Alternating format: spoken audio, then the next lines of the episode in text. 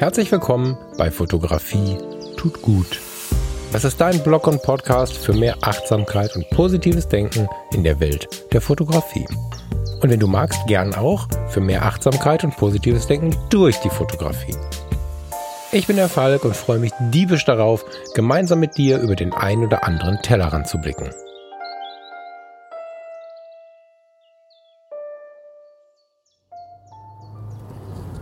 So, Fotografie tut gut. Ich komme gerade von einem Fotoshooting, bin jetzt im Auto, wie du vielleicht hörst, und habe mir gerade echt den Kopf zerbrochen, wie ich diese Woche noch eine Sendung Fotografie tut gut abliefern soll. Es ist Freitagabend, 20.11. Ich fahre gerade von, von Mülheim nach Ratingen nach Hause und hatte ein echt schönes Shooting. Ich habe Shooting gesagt.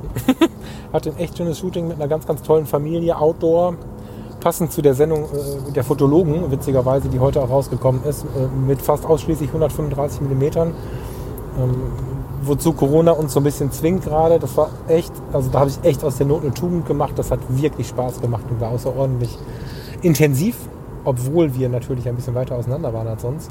Naja, und jetzt rolle ich gerade nach Rating und denke mir, um Gottes Willen, du hast den Zettel noch so voll. Ich habe echt äh, für die Fotologen, für den Mindclass Podcast für andere Kunden, für was auch immer, habe ich echt noch den Zettel voll und weiß nicht, wann ich das machen soll. Und ja, wenn irgendwas keinen Stress verursachen soll, dann ist es Fotografie tut gut. Deswegen texte ich dich jetzt hier auf meine Autofahrt voll und hoffe, dass du ja, diese persönliche WhatsApp-Audio, die ich dir jetzt quasi schicke, äh, auch gut findest und die dir irgendwas bringt.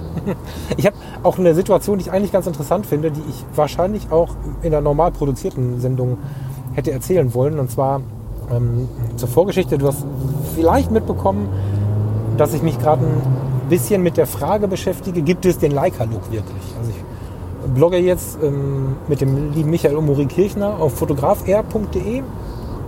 Das ist äh, Fotograf, wie man das im Deutschen schreibt, dann R hinten dran, wie Richard und dann .de.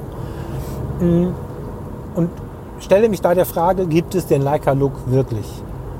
Wird da jetzt eine Blogserie zu bringen, die aber nicht einfach nur aufgeschrieben wird, sondern das ist so eine Selbsterfahrungskiste, die ich jetzt gerade mache. Ich werde sicherlich im Podcast immer mal davon erzählen und dann die Essenz des Ganzen äh, sowohl bebildert als auch im Text halt bei Fotograf R äh, als Serie bringen. Und das ist nicht nur eine Serie, um irgendwem zu erzählen, was mit Leica los ist, weil ich weiß es ja selber nicht. Und genau den Punkt äh, finde ich total gut. Also ich finde es total gut, das so anzugehen. Ich nehme dich quasi mit auf meinen Erfahrungsweg und alles weitere in der Tiefe findet sich dann bei fotografr.de und vielleicht auch mal in der Episode hier. Aber in diesem Rahmen habe ich vorgestern, ja, vorgestern Mittwoch, habe ich einen äh, total tollen Nachmittag mit dem Moritz Jansen gehabt. Vielen Dank an der Stelle, lieber Fotomo.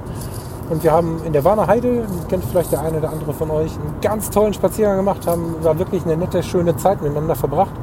Und dann hat der liebe Mo von meinem, von meinem Blogprojekt Wissend mir seine Leica M in die Hand gedrückt und hat gesagt, behalt das mal einen Monat oder zwei.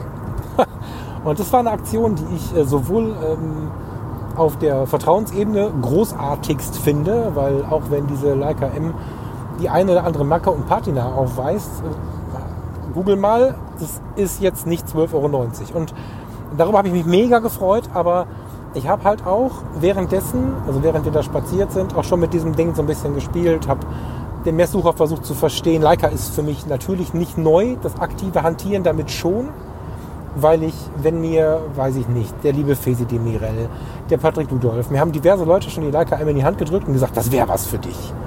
Und ich habe mich immer gewehrt. weiß ich nicht, Selbstschutz oder so. Und jetzt habe ich es mal zugelassen. Und es war super, super interessant, das zuzulassen. Es war super interessant, die Fotografie, wie sie vielleicht vor 40, 50 Jahren normal war, nämlich durch den Messsucher scharf zu stellen, manuell, sich nicht groß verbelichten zu dürfen, ne?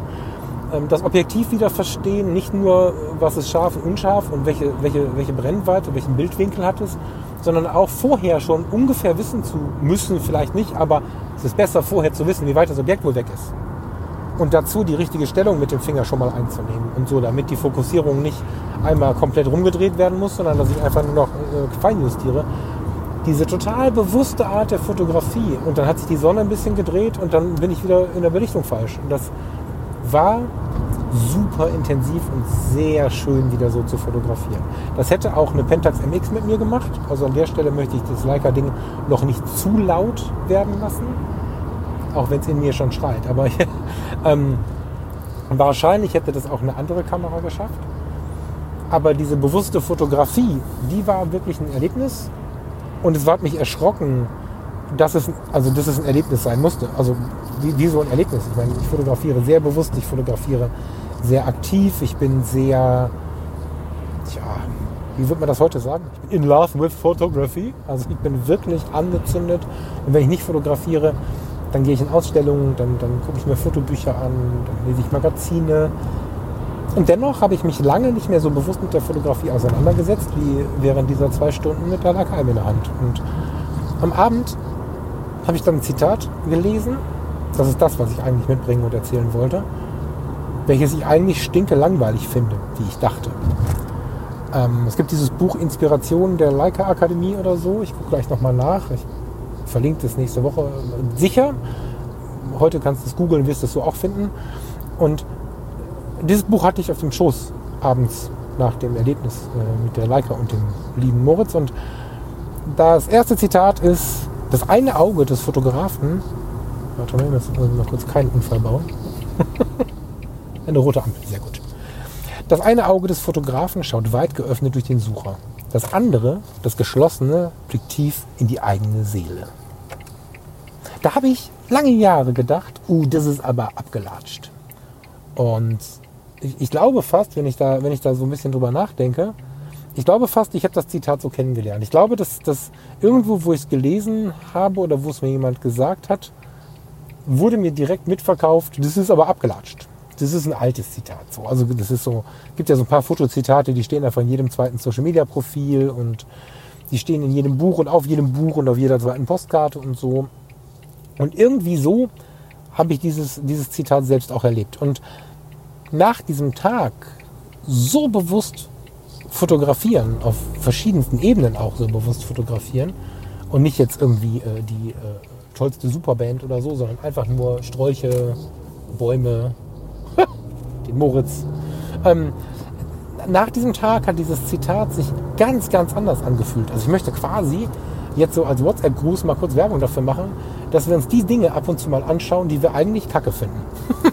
Wo wir glauben, dass sie für uns nicht zutreffen oder dass sie, dass sie nicht wirken oder, oder dass sie irgendwie nicht cool sind. So.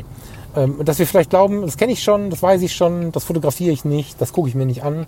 Weil dieses Zitat ist, wenn du, wenn du mal bewusst, ähm, wirklich bewusste Zeit mit der Kamera verbracht hast, auch so fotografisch, dass du, dass du dich mit der Kamera beschäftigen musst, technisch, aber gleichzeitig auch mehr Zeit hattest ähm, über dich, über das Foto, über das, was mit dir beim Fotografieren passiert. Das war, glaube ich, auch so einer der Kernthemen.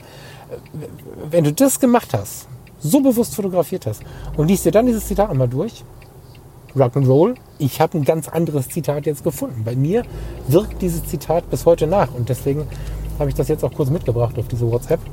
Das eine Auge des Fotografen schaut weit geöffnet durch den Sucher, das andere, das geschlossene, blickt tief in die eigene Seele. Chapeau, wenn du das mal geschafft hast, dann freue ich mich sehr für dich. Ich hatte das äh, jetzt gestern, vorgestern und es war echt wunderschön. Das wünsche ich dir. Und das soll es auch schon fast gewesen sein mit meinem Gruß. Ich würde mich tatsächlich freuen, wenn du bei Fotograf R mal vorbeischaust. Wenn dir das jetzt hier zu wenig war, äh, kannst du natürlich gerne bei den Fotologen noch mal reinhören. Ähm, da ist äh, gerade vor einer halben Stunde, ja genau, eine neue Sendung ähm, hochgegangen zum Thema 135 mm. Das hat auch viel mit bewusstem Fotografieren zu tun tatsächlich. Vielleicht ist die Sendung ja was für dich.